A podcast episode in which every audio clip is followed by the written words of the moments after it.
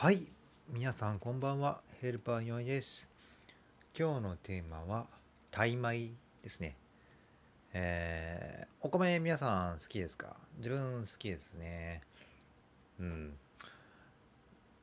けどね、長年、前もトークで話してたと思うんですけどね、米食べるとね、体重くなったり、あの鼻詰まったりして、でもこれね、アレルギー持ってる人がいるらしくて、えーと、タンパク米にも含まれるアミローゼっていうタンパク源が、ね、反応してアレルギー反応が起きるっていう、ね、人が一定数いるみたいで自分残念ながらそれみたいなんですよね。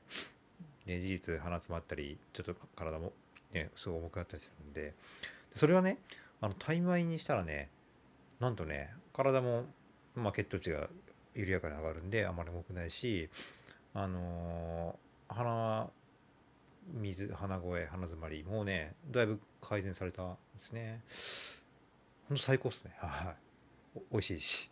はい。ではまた明日失礼します。